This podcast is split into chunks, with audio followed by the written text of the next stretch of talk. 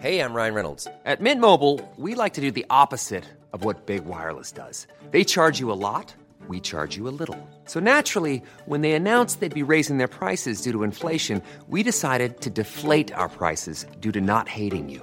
That's right. We're cutting the price of Mint Unlimited from $30 a month to just $15 a month. Give it a try at mintmobile.com slash switch. $45 upfront for three months plus taxes and fees. Promo rate for new customers for limited time. Unlimited more than 40 gigabytes per month. Slows. Full terms at mintmobile.com.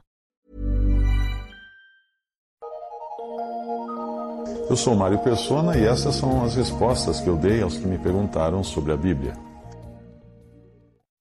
Eu vou tratar em detalhes do assunto evangelismo e a sua relação com a Assembleia. Como eu já disse numa outra mensagem, não custa lembrar que o, o evangelismo é um dom e atividade individual.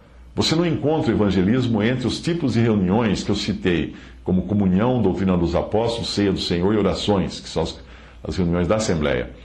Do mesmo modo como a igreja não ensina doutrina, e sim os dons que individualmente ensinam doutrina quando a igreja está reunida, a igreja não prega o evangelho. Esse é um erro comum nas igrejas, na cristandade, que os protestantes também adotaram dos católicos que até hoje eles falam de coisas do tipo a Santa Igreja ensina tal e tal coisa. Não, a igreja não ensina nada. A igreja dá testemunho a homens e anjos por ser o corpo de Cristo, mas ensinar e evangelizar são atividades dos diferentes dons de indivíduos. A falta de entendimento de que o evangelismo não é uma reunião da igreja, mas sim uma exposição para incrédulos, e a falta de liberdade para o Espírito Santo escolher quem lhe apraz para ministrar doutrina para os crentes numa reunião, faz com que, em muitas denominações, os irmãos só escutem o Evangelho dia após dia e nunca, de, de, de, e quando são ensinados, não são ensinados por, pelos dons presentes ali, mas sempre de um homem só que eles colocaram à frente, que eles chamam de pastor.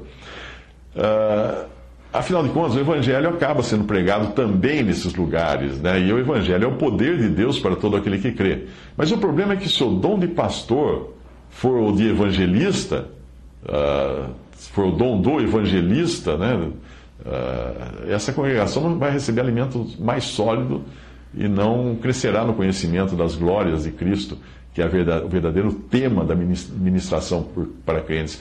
Uh, explicando melhor, se aquele que prega numa congregação dessa for um evangelista, e não um pastor ou um mestre, eles vão sempre receber o evangelho todos os dias, mesmo sendo crentes já. Quando, há mais de 30 anos, eu me congregava numa congregação batista, na qual não havia um pastor, porque era muito pequena, era uma cidadezinha, um povoado no interior de Goiás, não tinha lá um pastor. Eu e um outro irmão nos revezávamos até para pregar o Evangelho, e obviamente o tema era sempre o Evangelho. Em todas as reuniões terminávamos com um convite para as pessoas se converterem, levantarem a mão, virem à frente, etc. Mas uma coisa, aconteceu uma coisa curiosa uma vez. Uma noite não apareceu nenhum incrédulo. Uh, nenhum, nenhum dos que nós convidamos. Aí nós ficamos completamente perdidos, sem saber o que fazer, porque a gente estava tão acostumado a pregar o Evangelho. Por isso, lembre-se sempre de que quando a igreja ou a assembleia está reunida, ela não está, ela está reunida para o Senhor, não para incrédulos, que é o motivo principal de uma pregação do Evangelho, que por isso é uma, é uma reunião totalmente diferente, é uma atividade diferente. Numa assembleia, numa localidade, podem existir iniciativas dos que evangelizam e estas serem endossadas por todos os irmãos de uma assembleia, como é o caso da pregação do Evangelho que nós temos aos domingos à noite no salão de reuniões da, da cidade onde, me, onde eu congrego, onde estou congregado. A cada domingo, um irmão de um grupo de cinco ou seis que tem esse exercício no coração se reveza para pregar o Evangelho às pessoas que são convidadas para ouvir o Evangelho ali. Não é uma reunião de assembleia, é uma pregação de boas novas de salvação feita por um irmão à frente de uma audiência convidada para este fim. Existem também iniciativas individuais de irmãos que são voltadas para o Evangelho, como é o caso do trabalho que eu tenho feito na, na internet, ou de uma editora que existe aqui no Brasil chamada Verdades Vivas, que é de responsabilidade de alguns irmãos e publica folhetos evangelísticos, livretos, calendários, livros, etc., Uh, e também existe a iniciativa individual de cada cristão que fala para os seus amigos, vizinhos, parentes, sai na rua distribuindo folhetos e coisa do tipo.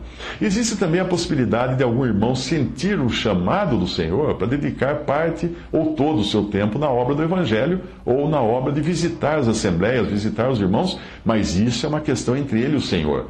Esse irmão não vai pedir permissão de ninguém para isso, mas obviamente também não irá querer fazer algo à revelia da assembleia onde ele está congregado. Esta, a assembleia, pode reconhecer que aquele trabalho vem do Senhor e decidir ter comunhão com esse irmão também nas suas necessidades materiais, se for o caso. Mas entenda que não existe nenhuma solicitação nesse sentido da parte do irmão que sai para trabalhar na obra do Senhor, e não existe também nenhum compromisso da Assembleia de sustentá-lo, ninguém vai pagar salário. O exercício é entre o irmão e o Senhor, portanto, é do Senhor que ele deve esperar o auxílio, que pode vir através da Assembleia ou pode vir através da iniciativa de irmãos individualmente.